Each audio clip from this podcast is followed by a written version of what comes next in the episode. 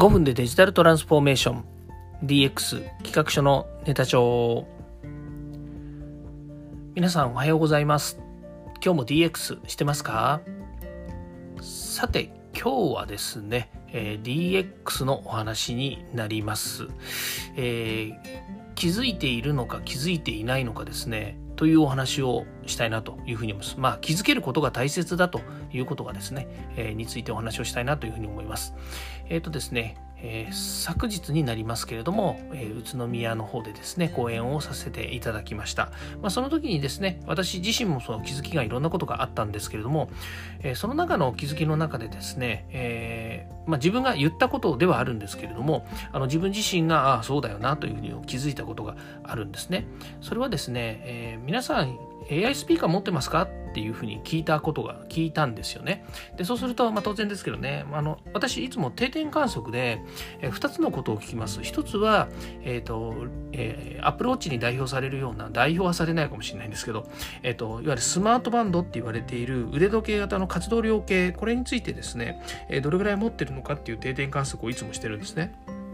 で結果的に言うと持ってるっていう人は大体20えーと、20%多いと20%ぐらい。少ないとですね、まあ、0%ってことはあったんですけれどもまあそれは昔の話でそれでも最近ですね定点観測してもやっぱり5%とか10%ぐらいが、えー、多くてですね。で、えー、昨日の宇都宮の20%っていうのは非常に高い、えーまあ、いわゆる挙手率っていうんですかね、えーまあ、正直に答えていただいた結果だというふうに思うんですね。それから AI スピーカーですね、えーまあ、一世を風靡しました AI スピーカー。今ですね AI スピーカーをガンガン買いますなんてていうですね、お声はあんまり聞かないんですけども、それでもですね、一家に一台 ASP かみたいな感じでですね、言ってた時代はあるんですけども、持ってますかっていうとですね、まあ、大体この昨日は10%ぐらいっていうのがあったんですよね。でですね、実はそれを言ってて気づいたことなんですけれども、実はこの AI スピーカーって AI プラススピーカーなんですよね。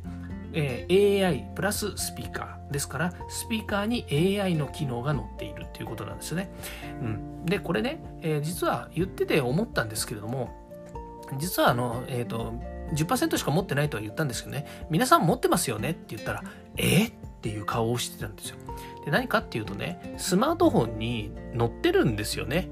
いわゆるその AI, AI が AI がもうほぼ Android でも iPhone でも結局載ってるわけですよね。で、これを活用することによって、これをスピーカー機能にすることによって、ほぼ AI スピーカーと同じことができてるわけですよね。うん。まあ、聞けば答えてくれるし、ね、あの、えー、いろんな学習もしてくれるしね、っていうことを考えるとですね、この AI とスピーカー、AI スピーカーというものは、ちょっと頭をひねるとですね、まあ、トンチみたいなもんかもしれないんですけれども、AI スピーカーっていうのは、そのスマートフォンで代替されていくということなんですよね。で、これね、すごく大切な気づきだなって自分自身でね、自分が言っててなんかあの地面を褒めてるのがね、なんかちょっと恥ずかしいようなところもあるんですけども、あのこういうことって大切だなと思うんですよね。うん。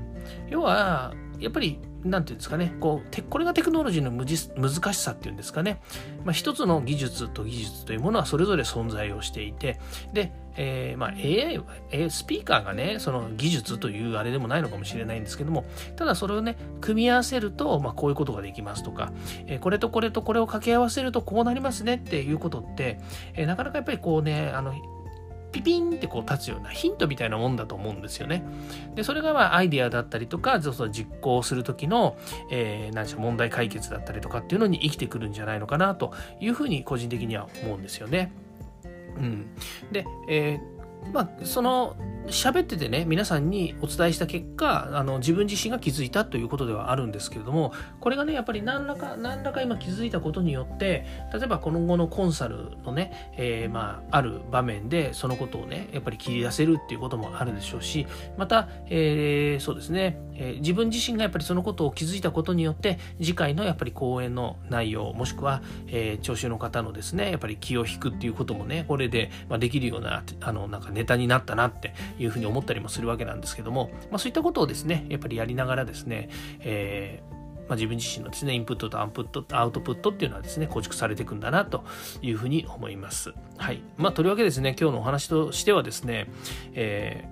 その技術というものはですね、えそれぞれ、えー、まあ、素晴らしい技術というものが存在するんですけどもそれをですねやっぱり掛け合わせることそれから、えー、まあ、ツールだったり手段だったりするわけですからそれをですね、えどんな形に、えまあ、代替して、え使っていくのかということに関して言うとですね、まあ、いろんなね100通り1000通りいろんな使い方はあるとは思うんですけれども